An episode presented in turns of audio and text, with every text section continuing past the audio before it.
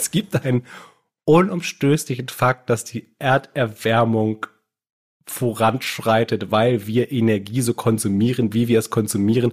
Und der einzige Weg raus ist, Energie anders zu konsumieren. Und wir tun es trotzdem nicht.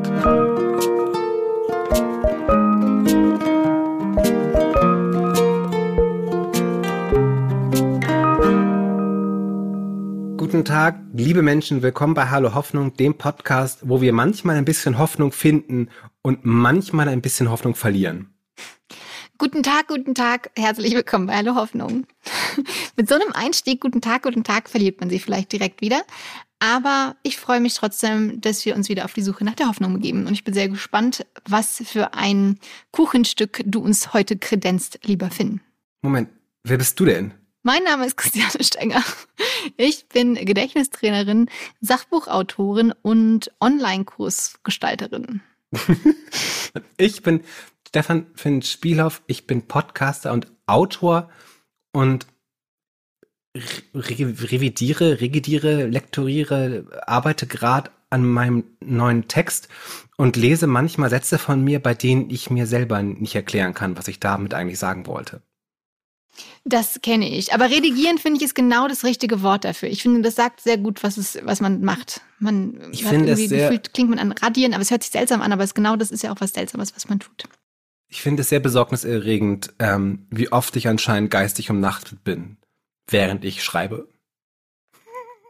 Das ist, es ist, es ist, äh, so, psychologisch äh, problematisch. Aber man kloppt ja auch unfassbar viele Tausende von Wörtern da in die Tasten. Da ist doch klar, dass da mal was, dass man da irgendwie mal nicht hundertprozentig fokussiert ist, oder? Ganze, ganze Seiten einfach passieren, die außerhalb jeder Grammatik oder Sinnhaftigkeit ins Leben erschaffen wurden.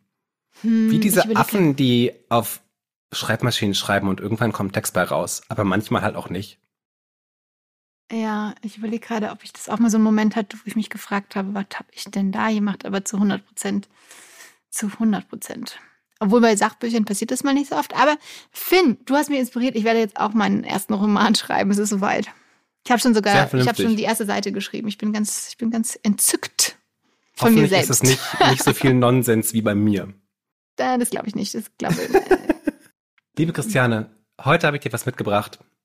Nämlich, ich möchte heute mit dir über den Ablasshandel sprechen.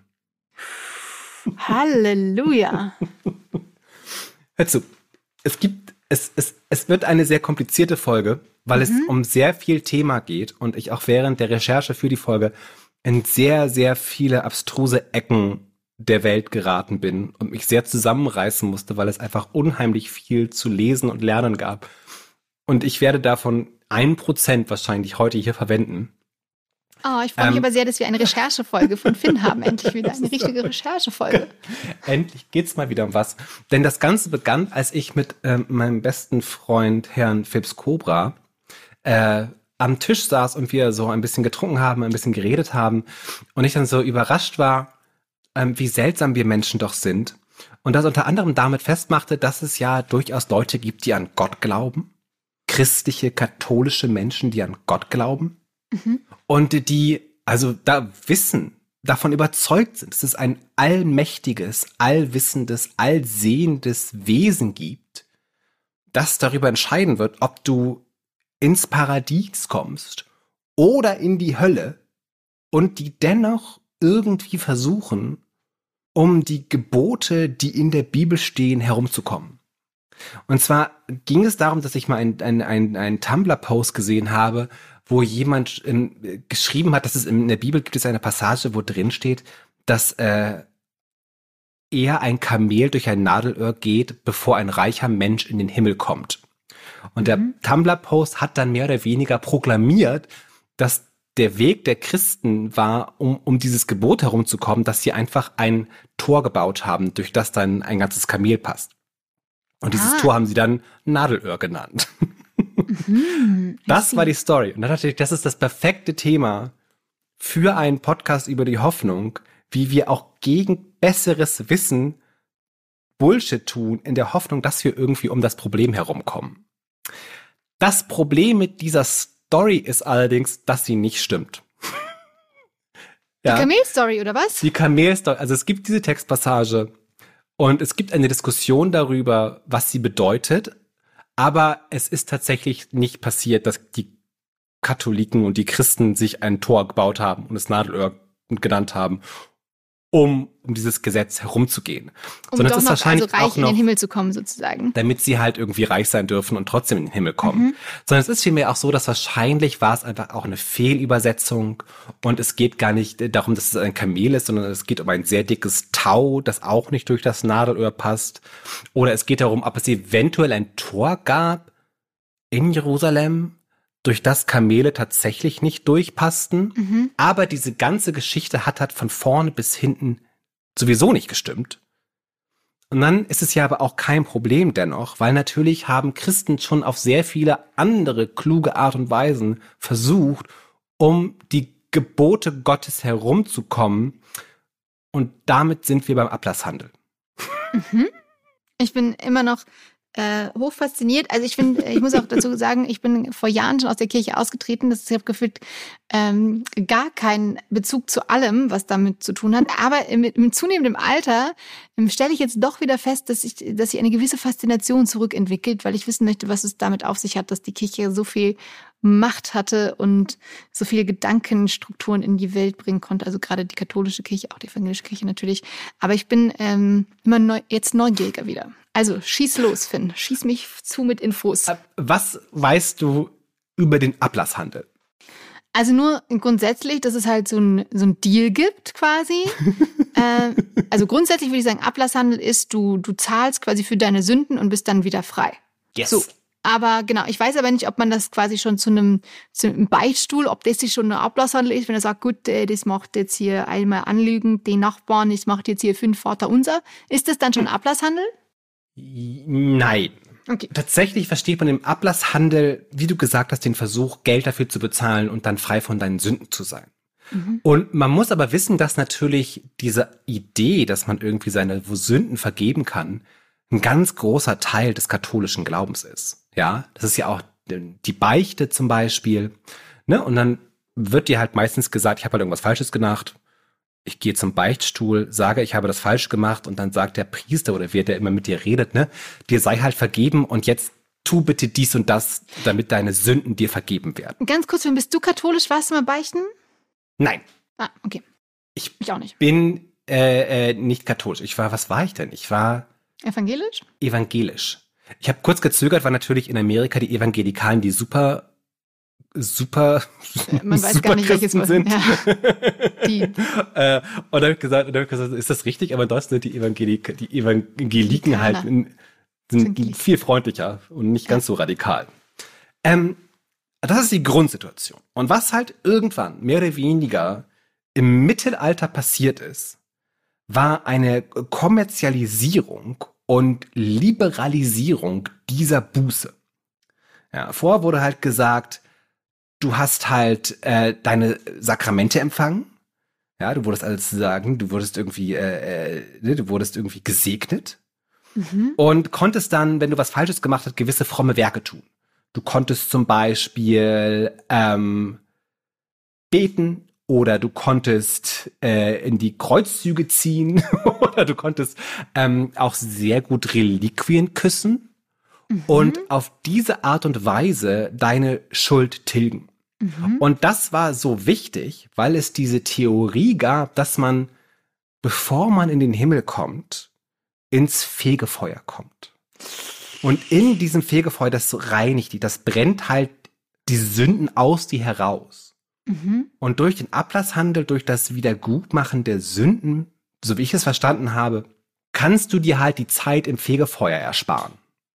Weil du, achso, weil du direkt durchgewunken wirst in den Himmel. Aber ich dachte, Fegefeuer ist schon eher so Vorhof zur Hölle.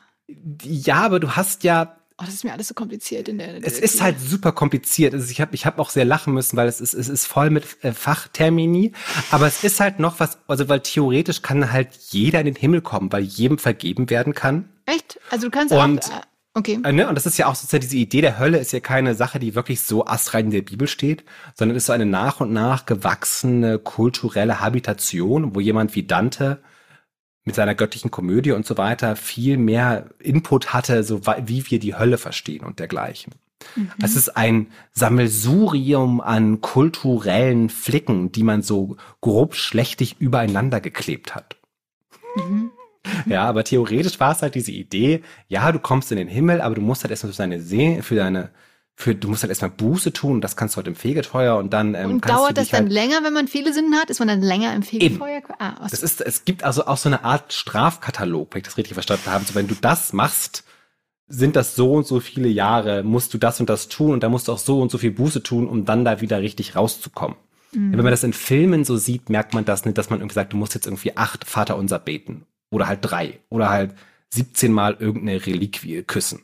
Mhm. Und was dann passiert ist, im Mittelalter, 14. bis 15. Jahrhundert, war, dass ein Papst, das ist sehr, sehr komisch, weil in sehr vielen Quellen erwähnt wurde, wie äh, korrupt die Päpste damals waren, gesagt hat, ich möchte mir eine neue Kirche bauen. Mhm, Und die Kirche ist nicht mhm. irgendeine Kirche, sondern ist der Petersdom. was Kleines, was, was also Charmantes. Stand, der Petersdom stand vorher schon da, ja, also mhm. Alt St. Peter, wie man sagt. Ähm, der wurde ungefähr im Jahr 324 nach Christus natürlich von Konstantin dem Großen da gebaut, wo man gedacht hat, dass das Grab von dem heiligen Petrus ist. Mhm. Und dann hat halt 1506 jemand gesagt, wisst ihr was, ich möchte da aber eine neue Kirche hinhaben.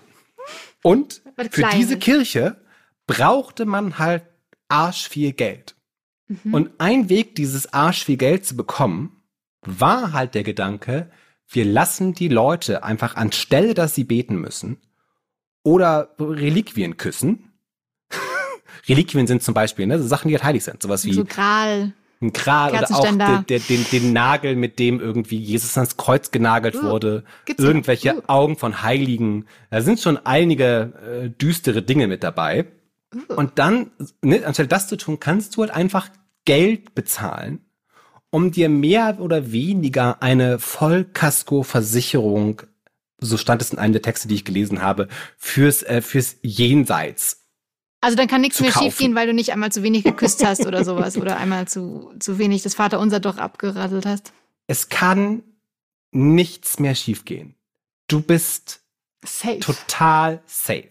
Und du kannst das nicht nur für dich selber tun, sondern auch für Leute, die schon im Fegefeuer sind. Also für andere. Großartig. Ja, kann sagen, ich kann dich jetzt auch freikaufen. Mhm. Das ist natürlich eine richtig gute Geschäftsidee gewesen damals. Das ist die Grundsituation des Ablasshandels. Und mhm. den gab es so überall.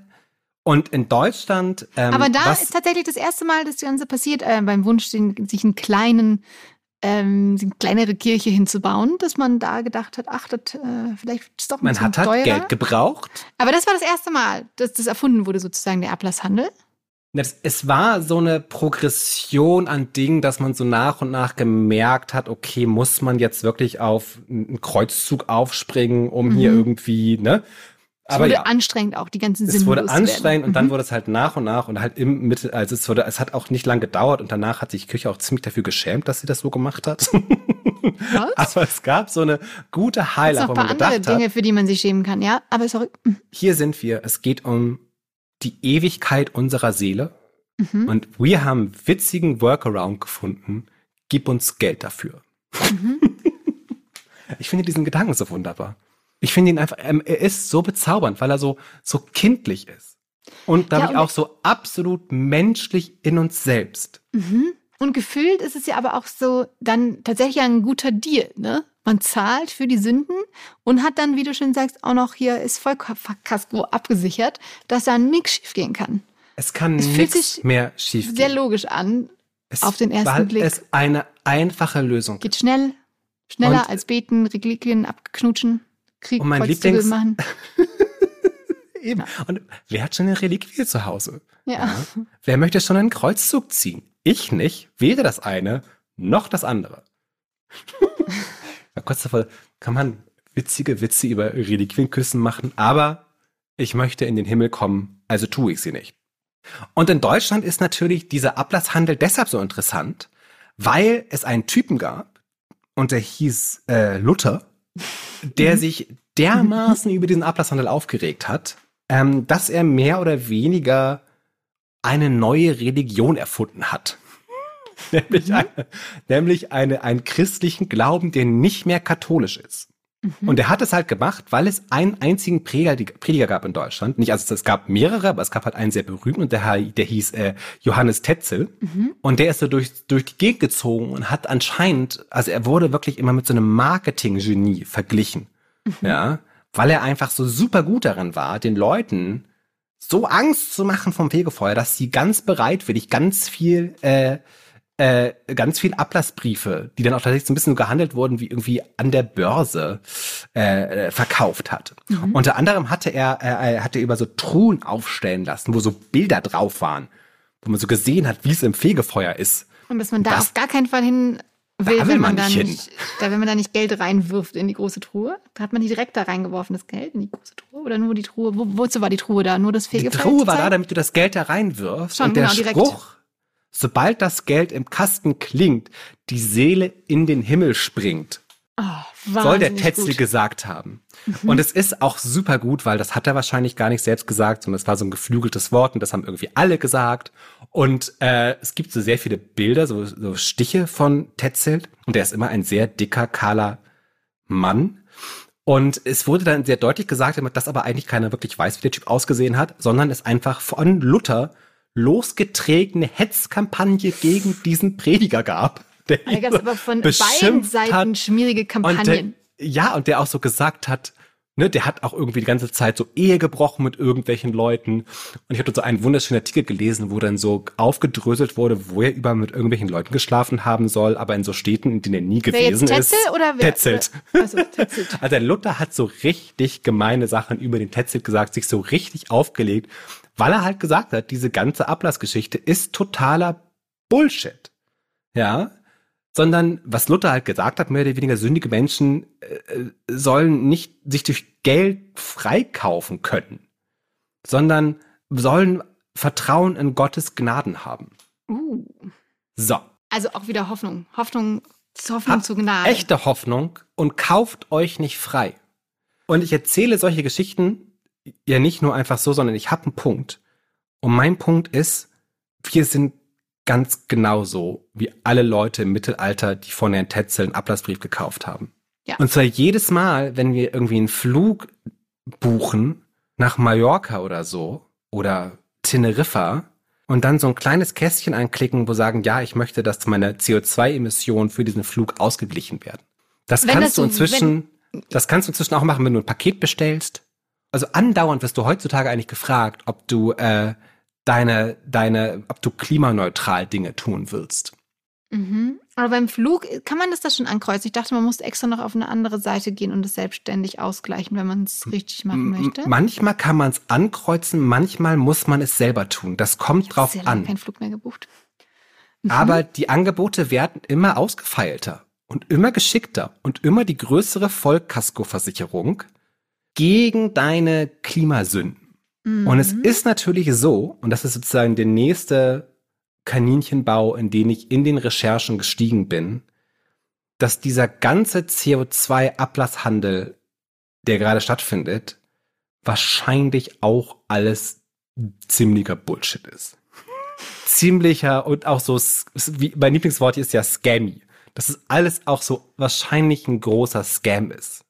Und dass das so ist, muss dir auch schon klar werden, wenn du CO2-Offset googelst oder so, findest du sehr viele bezahlte Anzeigen von Firmen, die dir anbieten, das zu tun. Also muss das für viele Leute ein richtiges Geschäft sein, das zu tun. Mhm. Als ob da irgendjemand einen neuen Petersdom bauen will.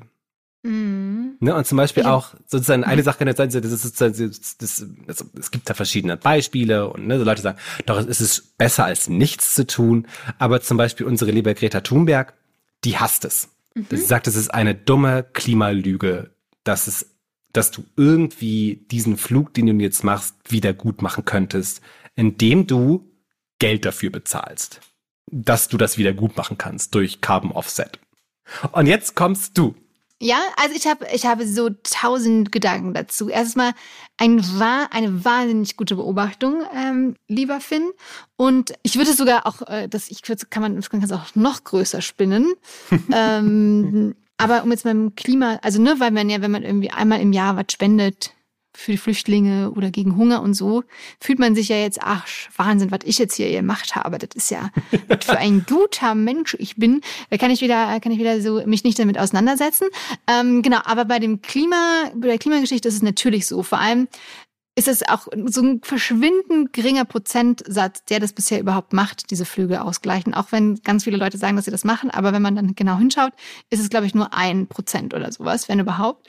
Ähm, weil an sich ist die Idee, finde ich ja gar nicht so verkehrt. Ne? Das ist ja einfach, man muss reale Preise sozusagen setzen für etwas, was du tust. Aber klar, ähm, beim Flugverkehr bleibt festzuhalten, das ist scheiße und es funktioniert nicht. Und vor allem auch dann kann man ja nochmal hinter die Kulissen gucken, wo man da quasi seinen CO2-Ablass kauft, kauft kauft, kauft, Entschuldigung.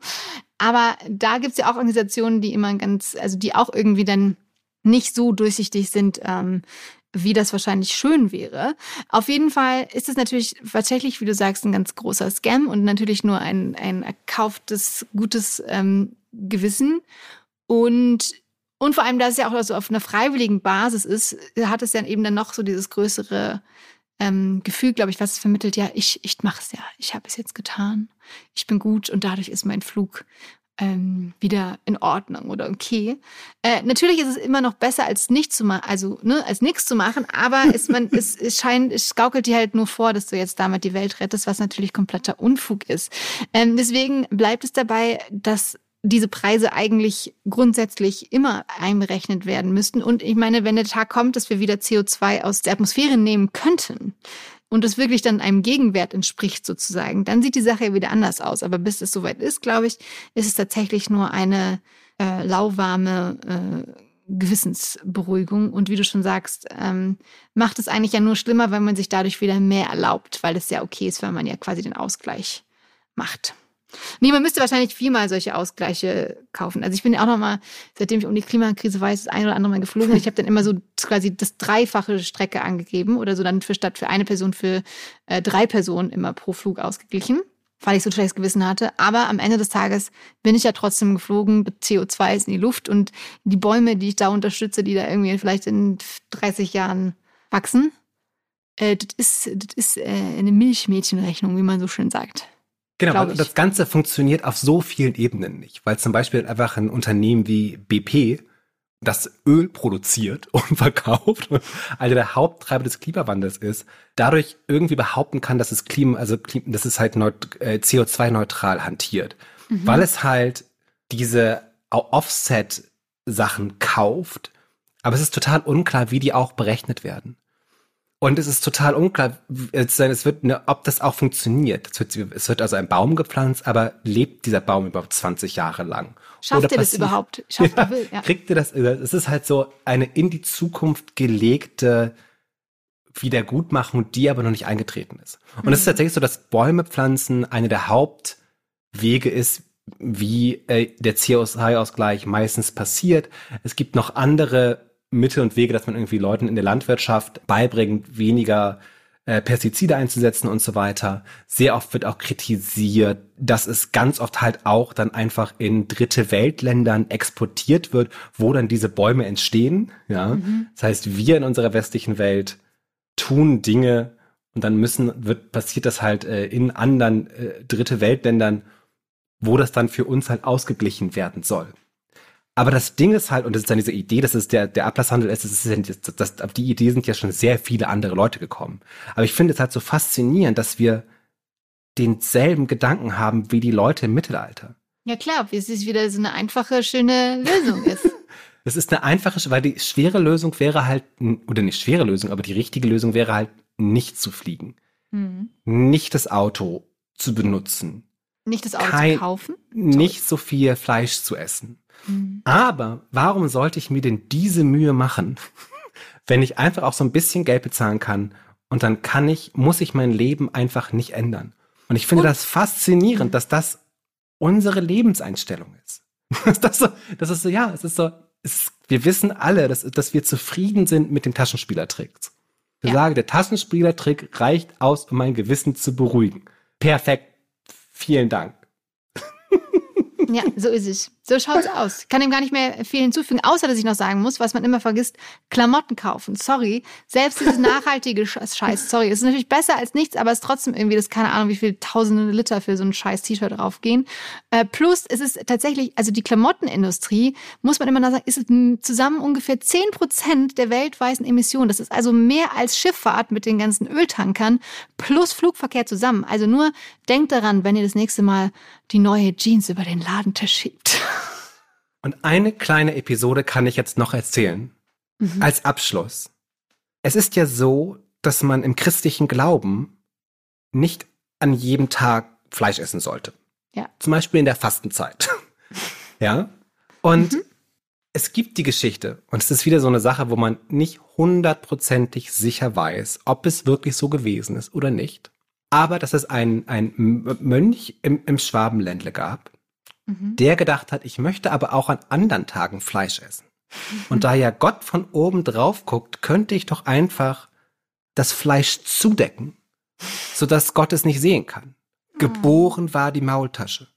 Und wer schon mal in Oh. Stuttgart war oder in Ludwigsburg oder im Schwabenländle halt, weiß, dass Maultaschen einfach das aller super leckerste sind. Und die Trotzdem sind fand ich, um es eins, um das Fleisch zu verstecken. und es ist die. Geschichte. Oh. Und, meine, und das ist sagen, und deshalb heißt die Maultasche äh, umgangssprachlich bei manchen Leuten auch Herrgotts Bescheißerle.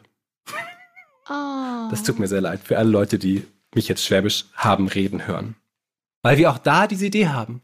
Es gibt eine unumwerfliche, einfachen Fakt. Es gibt einen Gott, der alles sehen kann. Aber wenn ich es nur zudecke, sieht er es nicht. Und mit dem Klimawandel ist es genauso. Es gibt einen unumstößlichen Fakt, dass die Erderwärmung voranschreitet, weil wir Energie so konsumieren, wie wir es konsumieren. Und der einzige Weg raus ist, Energie anders zu konsumieren. Und wir tun es trotzdem nicht. Genau, wir decken das weiterhin Wir decken das- zu. Wir decken die Emission einfach zu und hoffen, dass es der Klimawandel nicht so richtig mitbekommt. Genau. Und wir haben ja auch äh, dem neuen IPPC-Bericht zufolge nur noch drei Jahre Zeit. Ich weiß die Fakten. Ah. Aber die Fakten lügen in dem Fall nicht, um das äh, das Ruder rumzureißen. Also drei Jahre dürfen die Emissionen noch steigen und spätestens dann müssen sie steil bergab, damit wir äh, innerhalb acht Jahr, innerhalb von acht Jahren das 1,5 Grad Ziel noch halten. Das heißt, es wird Zeit, es wird mächtig Zeit, die Decke wieder runterzureißen und den Tatsachen ins Ein Augen zu blicken. bisschen mehr Maultaschen essen. Ja, ein- oder einfach, na doch, ja, naja, eben kein, leider, also die, doch die Nudel von der Maultasche halt abziehen. Klimawandel bescheißerle könnte man es auch. Vielleicht kann man das auch noch mal. Ja. Greenwashing ist so langweilig. Die Schwaben haben einfach schöner, schöner geflucht. Liebe Menschen, ich hoffe, heute habt ihr nicht zu viel Hoffnung verloren, weil ihr ja auch noch für uns abstimmen müsst, dass wir den deutschen Podcastpreis bekommen. Macht das bitte. Folgt uns auf Instagram und bewertet unseren Podcast. Wir freuen uns auch über Kommentare auf äh, allen möglichen Plattformen oder Freundlich, Seiten. ernst gemeinte Kommentare machen uns sehr glücklich. Sagt uns, ob auch ihr schon mal einen Ablasshandel irgendwo angeboten bekommen habt. Zum Beispiel beim SUV kaufen oder sowas. Ja, weiß es nicht, was es da das alles schon gibt. Ah, wunderbar. Und lasst es euch gut gehen. Ja, das war eine sehr schöne Folge, Finn. Äh, vielen Dank dafür. Lasst es euch alle gut gehen. Ich hoffe, ihr habt trotzdem ein bisschen Hoffnung gefunden, irgendwo zwischen den Zeilen. Und wir freuen uns sehr, wenn ihr auch nächste Woche wieder einschaltet, wenn es wieder heißt Hallo Hoffnung. Hallo Hoffnung. Hallo Hoffnung. Tschüss.